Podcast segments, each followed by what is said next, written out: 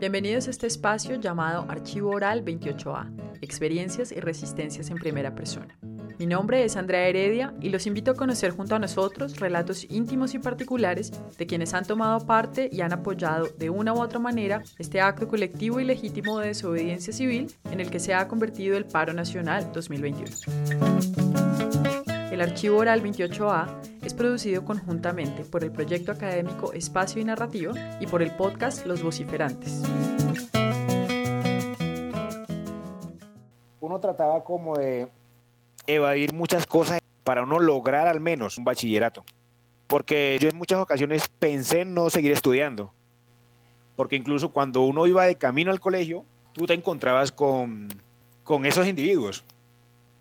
Y era cada rato, eh, chico, mira, eh, vente para, para el grupo de nosotros.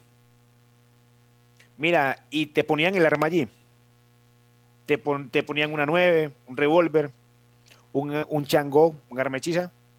Y eso era constantemente. Las limitadas oportunidades que tienen los jóvenes en ciertos contextos en Colombia para forjarse y soñar con una mejor vida se evidencian en el relato que escucharemos a continuación en la voz de un ciudadano oriundo de Buenaventura, quien hace más de 10 años emigró a Cali, donde actualmente se dedica al trabajo comunitario dirigido especialmente a jóvenes y niños, a quienes viene apoyando para mejorar sus condiciones de vida y el acceso a oportunidades que a él mismo le han sido negadas. Profe es uno de los apelativos con los que la comunidad conoce a nuestro invitado, quien compartirá con nosotros un recuento de lo que ha sido su experiencia como parte de la primera línea en Cali durante el desarrollo del Paro Nacional 2021 y cómo dicha participación constituye además de una resistencia social una contra el olvido de las valiosas vidas perdidas dentro y fuera de su territorio, antes y durante el paro. Yo vengo de la, del bello puerto de Buenaventura.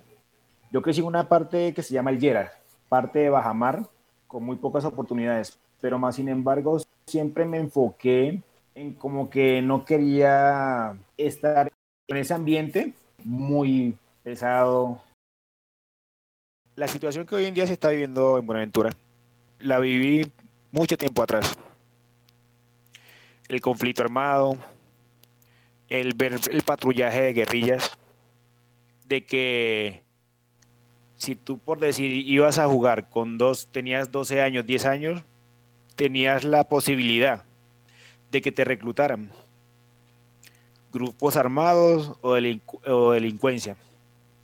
Y si de una u otra forma no ibas a pertenecer a alguno, eh, pues prácticamente eras informante de la policía o del ejército.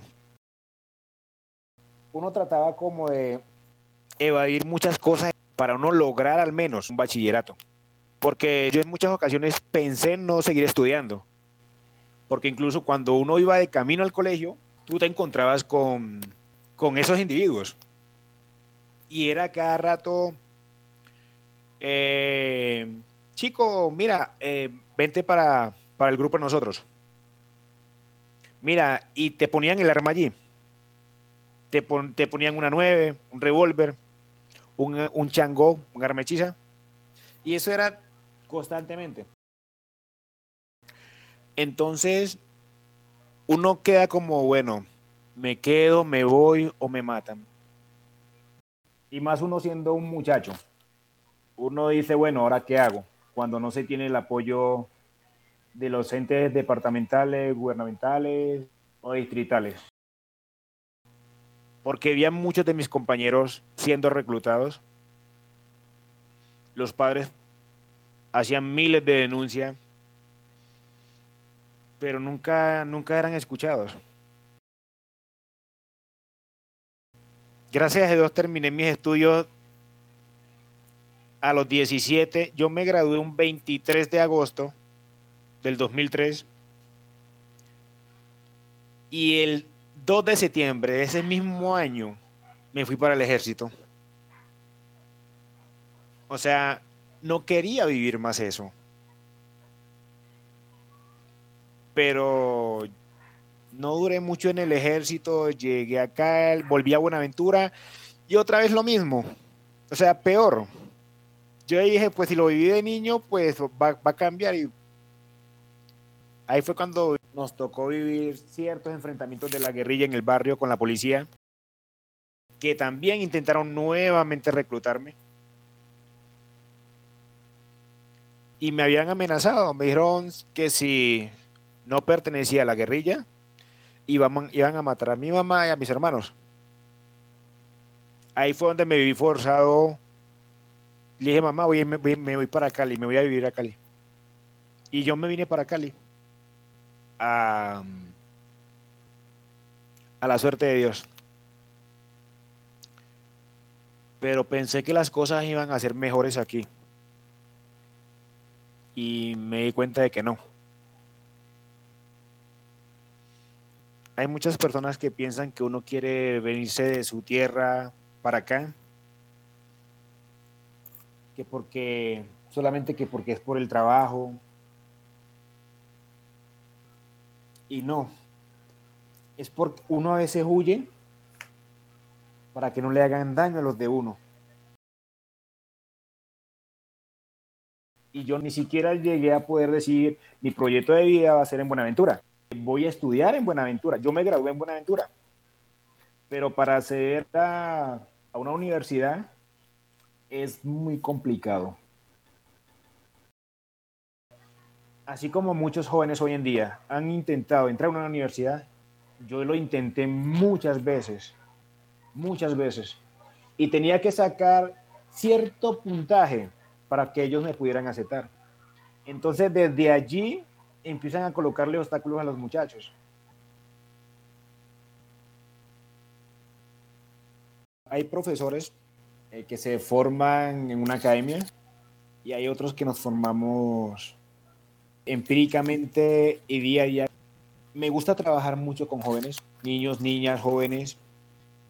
Este trabajo lo voy ejerciendo desde Buenaventura. Y desde allí, allá, no me llamaban por mi nombre, sino que profe, profe. Y eran niños, niños y niñas que no superaban lo, la mayoría de edad, que uno miraba, a veces no tenían en qué, en qué gastar su tiempo. Pero me motivó mucho más porque miraba de que esos niños y niñas, habían algunos que estaban en esquinas, viviendo de pronto lo que yo viví, y las niñas, cuando llegaban la gran mayoría de trato mulas,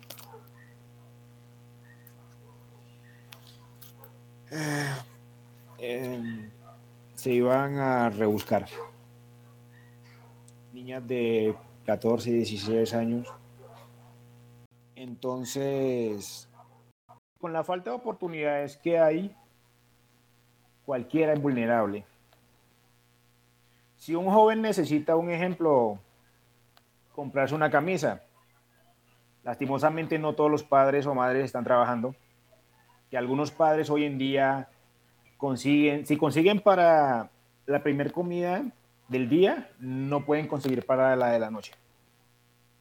Entonces, me enfoqué bastante en ellos, en tratar de acoger a esos jóvenes o tratar de arrebatárselos a la delincuencia, que es un trabajo arduo, difícil, por lo que tenemos que generar actividades como las del canto, proyectos, al menos como para ir alejando a esos niños de allí.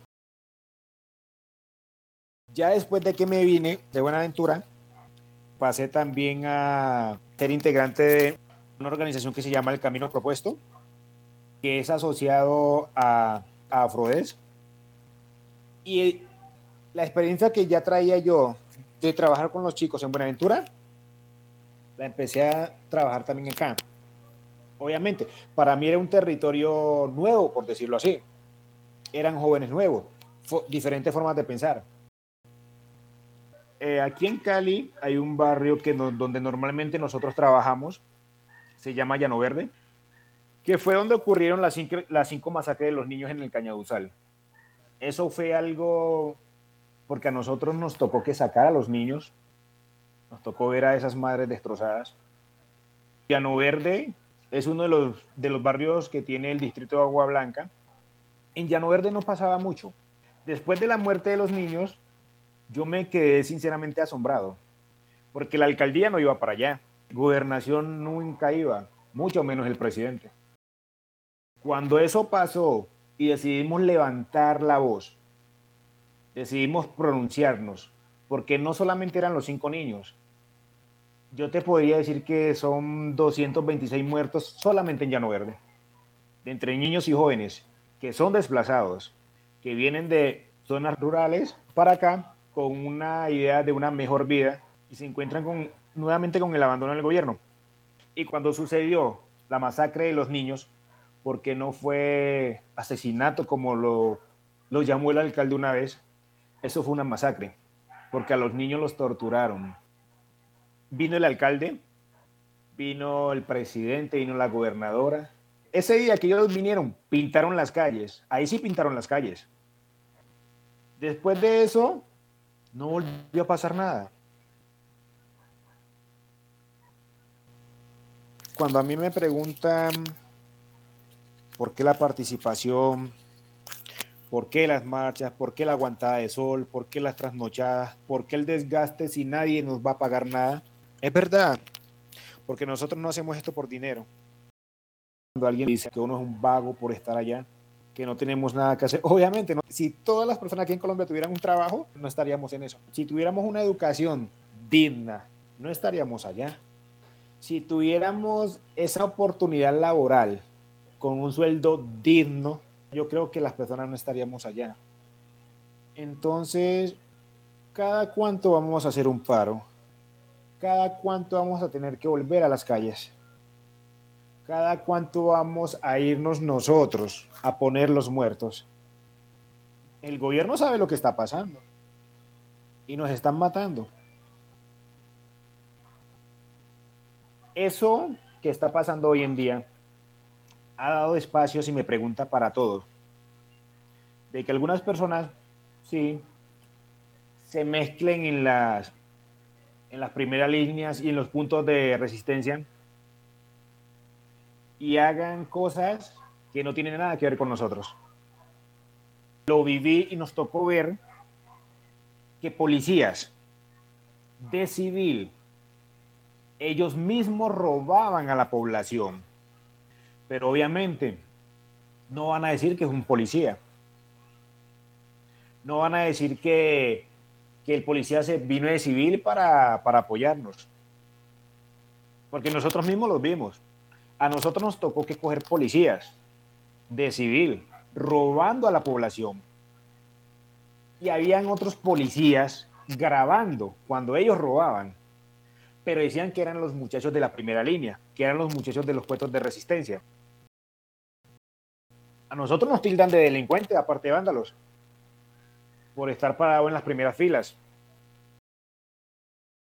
Uno de los chicos que estaba con nosotros, que estaba a mi lado, un miembro del ESMA le apuntó directamente a menos de 10 metros.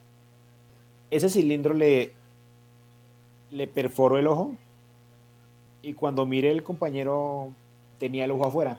Ayudamos a evacuar al compañero, y pasado, pasada media hora llegó la periodista, que nosotros por qué estábamos luchando, por qué estábamos peleando. Entonces, la participación en la manifestación no es solamente por, por un decreto, como muchos dicen. Tratamos de visibilizar y hacerle saber a las personas que no debemos conformarnos con las migajas que nos da el gobierno que la muerte de nuestros compañeros líderes, aunque seamos de territorios diferentes, nos duele.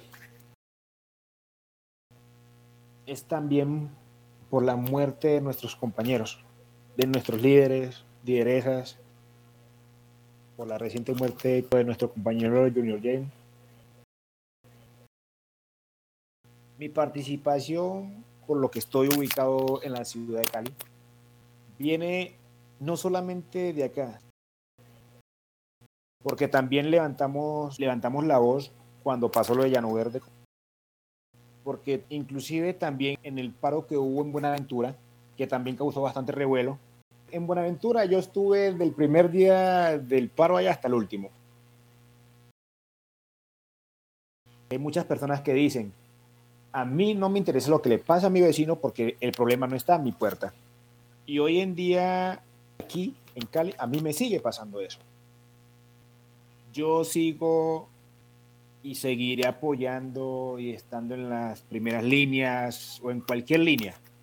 Porque yo digo que no importa si es primera, segunda, tercera, cuarta línea, todos hacemos parte de un solo movimiento.